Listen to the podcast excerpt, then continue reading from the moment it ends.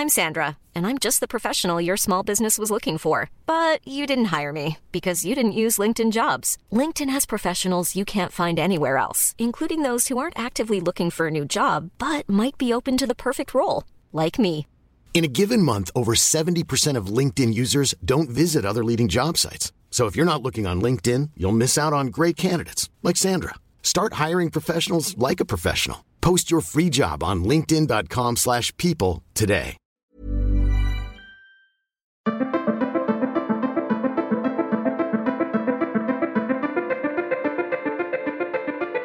Les petites phrases blessantes, elles peuvent être de différents ordres.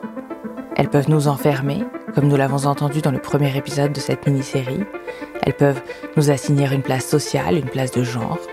Mais elles peuvent aussi être explicitement blessantes, nous diminuer, nous amoindrir dans nos capacités propres, dans notre estime de nous-mêmes.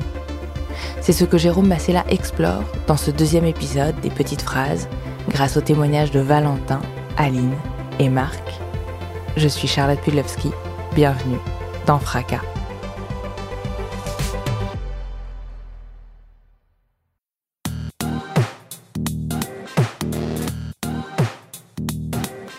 Aujourd'hui, j'ai euh, pas encore fait la paix. C'est une phrase un peu injuste qui n'aurait jamais dû être prononcée comme ça. Elle aurait mieux fait de m'encourager. Valentin est au collège quand il entend cette phrase qui a réduit son horizon. C'est un adolescent réservé et travailleur. Il aime l'école, il commence à s'affirmer, il se laisse pousser les cheveux. Ses perspectives sont multiples. Sera-t-il architecte comme il le prévoit en sixième Ou avocat comme il le pense en quatrième? Ce qui est certain, c'est qu'il obtiendra le baccalauréat général que ses parents n'ont pas passé. Si lui ne le savait pas, d'autres avaient une vision très précise de comment se déroulerait son avenir. C'est notre première histoire pour cet épisode des petites phrases blessantes.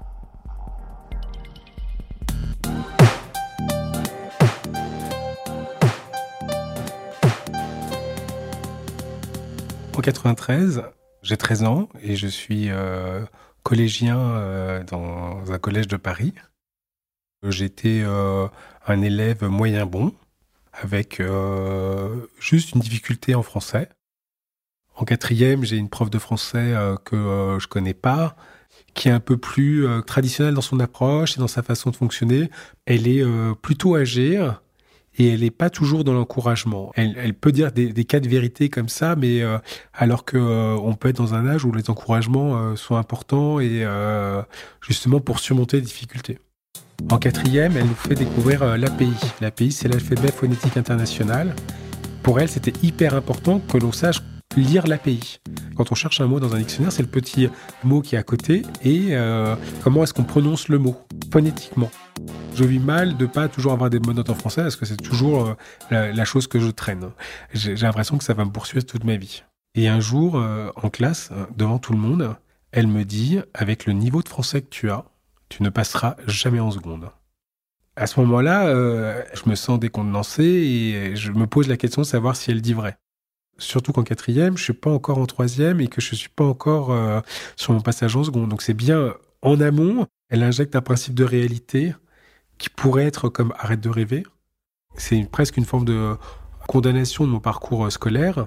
C'est pas comme si elle m'avait dit euh, que j'avais peut-être pas de chance de passer en troisième. Mais euh, là, elle me disait que en seconde, donc dans deux ans, que de toute façon, j'étais déjà peut-être voué à l'échec dès maintenant, quoi, que mon avenir était un peu compromis, quoi. Malgré tous les efforts que je fais, on les voit jamais. J'aurais beau euh, recopier les mots 200 fois, euh, essayer de, de savoir quand est-ce que je dois accorder le verbe avec le COD. euh, Peut-être que j'arriverai jamais à m'en sortir en réalité. Enfin, quelle est ma voie de sortie?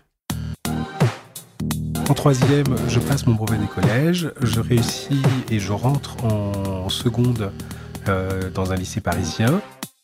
En première, passe euh, mon bac de français. J'ai eu euh, 4 sur 20 à l'écrit. Ça vient résonner. euh. Pour autant, le, euh, le reste des notes était quand même euh, à peu près euh, était correct. Et donc, j'ai cherché à aller dans un meilleur lycée. Et en changeant de lycée, mes anciens euh, camarades m'ont forcément posé la question de savoir combien j'avais eu au bac euh, de français. J'ai dû dire que j'avais eu 10 et 12, quelque chose dans ce goût-là, parce que je pouvais pas dire que j'avais 4 sur 20. J'arrive quand même à avoir mon bac euh, cette année-là. Et après mon bac, bah, j'ai fait des études supérieures à l'université. Aujourd'hui, j'ai 42 ans. Mon entourage me dit que j'écris bien, mes amis me disent que ça va.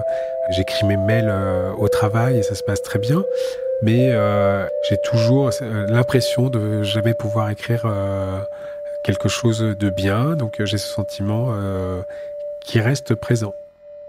Cette professeure de quatrième, je repense toujours à cette phrase. Alors j'ai certes su réussir à, à dépasser parce que j'ai pu aller en seconde, mais euh, elle a mis en avant euh, une blessure, donc elle l'a un peu marqué au fer rouge.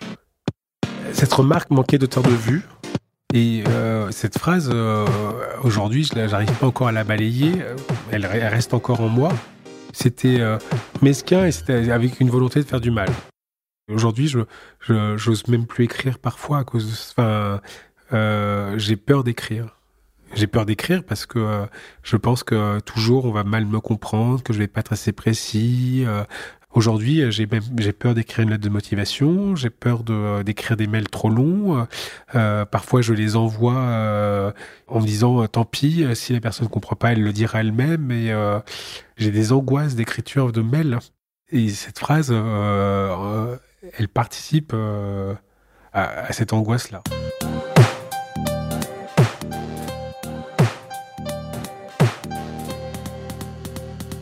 Ces paroles restent en mémoire, c'est peut-être qu'elles prospèrent sur le terreau d'une réalité, d'un traumatisme. La parole s'accroche, trouve une prise, et malgré les efforts, elle reste gravée quelque part. Je ne suis pas du tout traumatisée de cette histoire, mais ce ne sont pas des choses à dire à un enfant, parce que malgré tout, vous voyez, je vous en parle maintenant. La phrase qu'Aline a reçue était dite sans malveillance, sans drame. Pourtant, plus de 70 ans après, elle y pense encore.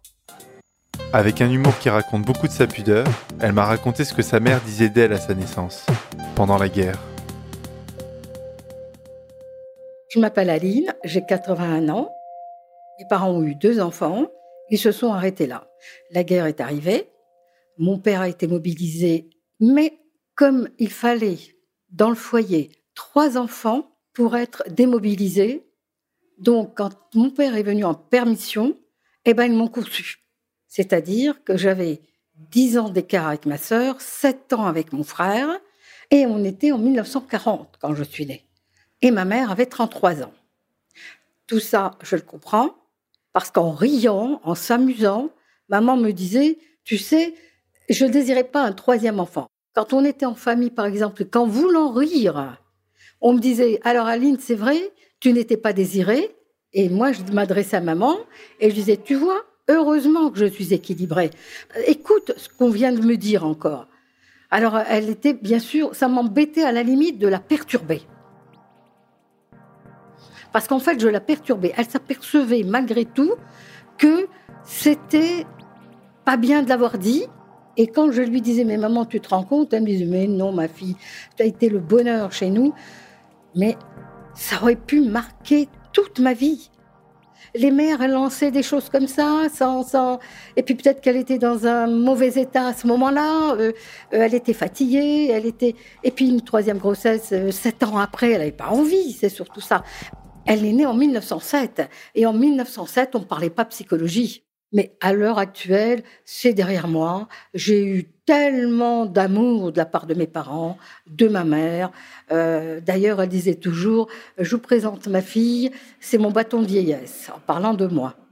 Et elle disait tout le temps en riant, elle n'est pas jolie, mais elle est tellement gracieuse.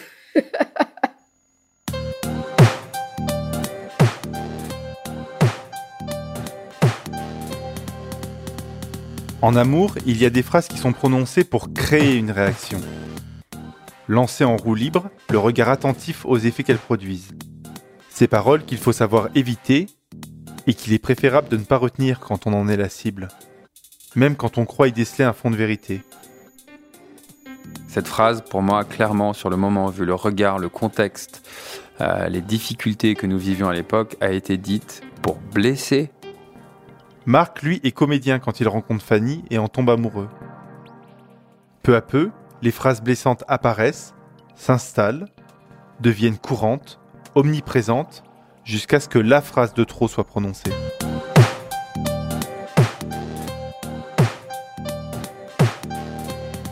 En 2012, j'ai 29 ans et je suis invité euh, à un dîner de comédiens où Fanny est là. Je me souviens, elle est euh, au fond de la pièce, on parle un petit peu, on échange quelques regards. Je me souviens très bien quand elle est arrivée, les échanges de regards et au moment où elle est repartie. Euh, voilà, une connexion et une envie de se rencontrer et, et de se revoir plus tard. moi, je viens d'avoir 29 ans et elle, dans mon souvenir, elle vient d'avoir 23 ans. En fait, j'ai grandi dans une famille mondaine dans laquelle j'avais pas trop le droit d'être triste. Et un jour, mes deux parents tombent malades et, face à ça, euh, bah, je commence à me poser plein de questions. Tout mon monde s'effondre. J'ai un père qui est euh, plutôt dépressif et que j'ai toujours vu, euh, enfin en tout cas dans ces dernières années, seul, malheureux, triste, incapable de, de, profiter de la vie et d'aimer la vie. Euh, et effectivement, cette planait au-dessus de moi cette ombre, ce doute que potentiellement un jour je puisse être bipolaire, dépressif. Et clairement, euh, quand je la rencontre, euh, il y a un grand décalage entre ce que je peux renvoyer et comment je me sens à l'intérieur. Donc je me sentais pas malheureux. Et en même temps, je me sentais pas épanoui, pas entreprenant, et clairement avec un, énorme fossé de manque de confiance en moi. Et effectivement, pendant le premier mois, je suis transporté par la magie de notre rencontre. Elle a emménagé, ses parents ont emménagé en face de l'appartement dans lequel j'ai grandi dans ma rue d'enfance chez mon père, que je crois que son père connaissait mon beau-père, que sa mère connaissait sa mère, ma mère quand j'étais tout petit, qu'on a notre prof de commun de théâtre. Enfin, il y a une flopée de choses qui nous font dire que bah, on est fait pour se rencontrer, tout se passe super bien, euh, jusqu'au moment où je lui dis euh, je t'aime et que j'ai envie d'être avec elle et qu'elle m'a dit voilà, euh, elle me l'a dit clairement, j'ai tout fait pour que tu tombes amoureuse de moi et une fois que j'étais étais amoureux, bah, j'ai lâché ça et j'ai pu redevenir qui j'étais. Et donc le fossé entre les deux fait que euh, bah, très vite il y a eu euh, des engueulades, des tensions. Elle m'envoie une pique, je lui envoie une pique, je vais la sauver et donc il y a très, je l'humilie, elle m'humilie, je viens la sauver, je viens la récupérer. Donc c'est dans un rapport un peu euh, malsain, je pense, pour tous les deux, euh, dans lequel chacun est la victime et le bourreau de l'autre, puis chacun vient sauver pour dire pardon. Et euh, nous avions une relation, des relations sexuelles plutôt brutales et dures, proches de la violence, mais aucun des deux était capable de le verbaliser. Bah, je me dis que je vais, je vais gérer, que je vais y arriver, que je vais réussir à nous aider à faire traverser ça. Par les mots et par la clarification, nous allons trouver une solution au bout de six mois, nous partons en Corse. Et, normalement, nous avons prévu euh, pendant l'été euh, de profiter euh, d'une semaine où nous louons un van et d'aller faire le tour de la Corse et de faire du camping, de se promener et de découvrir le reste de la Corse que je connaissais pas jusqu'à ce moment-là et d'arriver pour le 6 août pour l'anniversaire de mon beau-père. C'est, il y a une crise d'angoisse quasiment tous les jours toutes les pensées noires qui la traversent, ça sort. Donc ça peut y avoir des insultes, il peut y avoir des ce couple ça sert à rien. Et euh, je reçois euh, toutes ces décharges de mots, insultes, critiques, euh, dévalorisation ou d'elle ou de moi et de notre couple. Pour moi, c'est éreintant et épuisant. Nous arrivons chez mon beau-père dans un milieu euh, très mondain, très cadré, dans lequel les émotions sont généralement besoin d'être euh, masquées ou, pas divulguées. C'est le soir de l'anniversaire de mon beau-père et je crois que pour se préparer, pour se détendre, elle prend un bain et je suis à côté d'elle et voilà, on passe tous les deux un, très bon moment. Comme souvent dans notre relation, il suffisait d'un mot, d'une phrase, d'un regard pour que tout vrille. Alors je me souviens plus ce qui a fait que ça a vrillé. En deux secondes, nous sommes repartis dans une dispute. Et là, elle me dit, Marc, tu seras jamais heureux.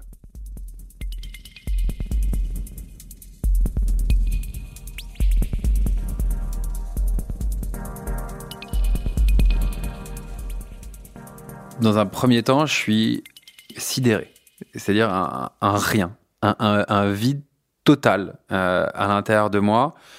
Euh, j'ai l'impression de recevoir la phrase la plus violente qui m'a jamais été dite parce que ça vient appuyer sur une faille extrêmement forte chez moi.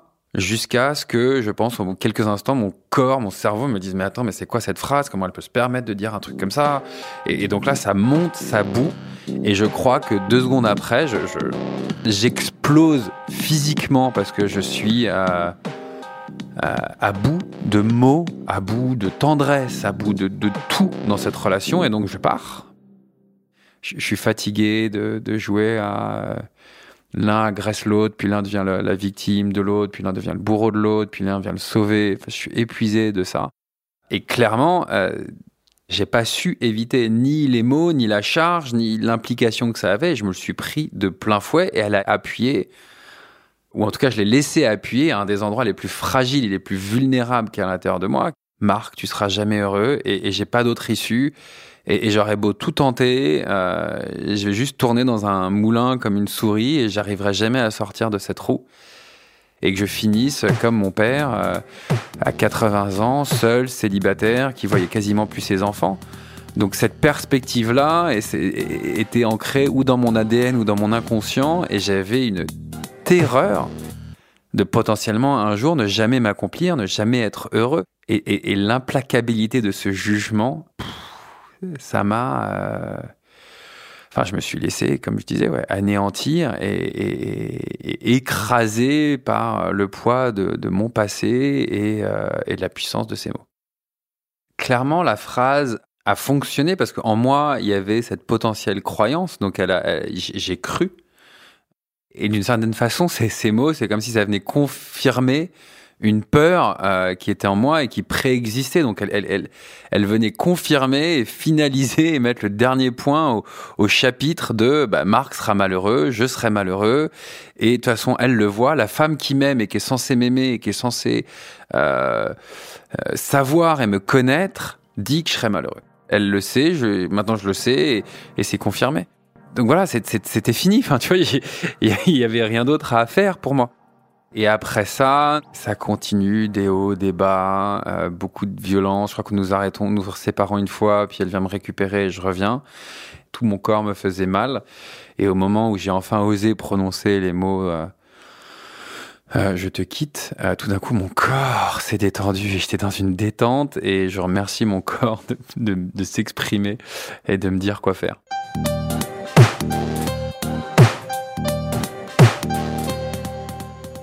Clairement, cette phrase, euh, comme elle sonnait comme une condamnation, a été un, réveil de euh, c'est possible, elle a peut-être raison. Et elle aurait sûrement eu raison, et peut-être que même sans cette phrase, elle aurait eu raison. Euh, seulement cette phrase est venue, et ça a été ok, bah, je, vais chercher, trouver, explorer ou juste accepter le moyen de me libérer de cette phrase et de réécrire cette phrase et d'être heureux d'être moi, quel que soit ce que je vis et quel que soit ce que je sois.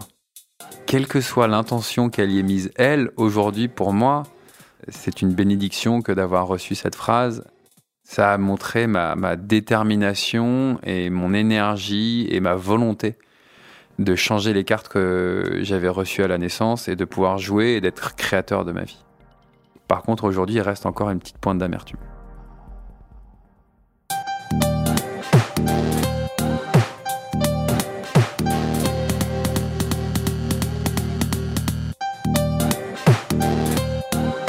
Cet épisode de Fracas a été tourné et monté par Jérôme Massella.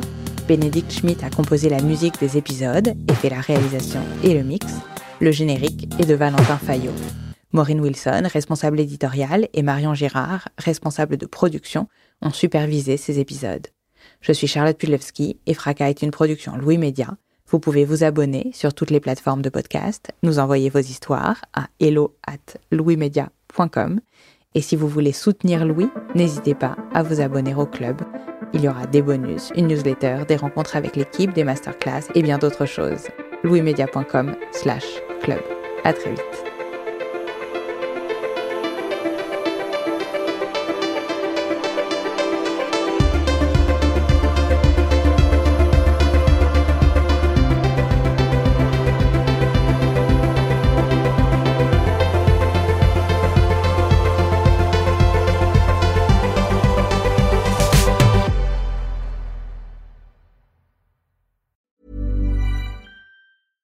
Hey, it's Paige DeSorbo from Giggly Squad. High quality fashion without the price tag. Say hello to Quince.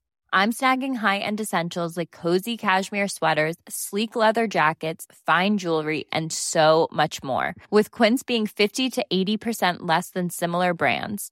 And they partner with factories that prioritize safe, ethical, and responsible manufacturing. I love that. Luxury quality within reach. Go to quince.com slash style to get free shipping and 365 day returns on your next order. Quince.com slash style. The Claude 3 model family from Anthropic is your one stop shop for enterprise AI. With models at every point on the price performance curve, you no longer have to make trade offs between intelligence, speed, and cost. Claude 3 Opus sets new industry benchmarks for intelligence. Sonnet strikes the perfect balance between skills and speed, and Haiku is the fastest and lowest cost model in the market, perfectly designed for high volume, high speed use cases. Join the thousands of enterprises who trust Anthropic to keep them at the frontier. Visit anthropic.com/claude today.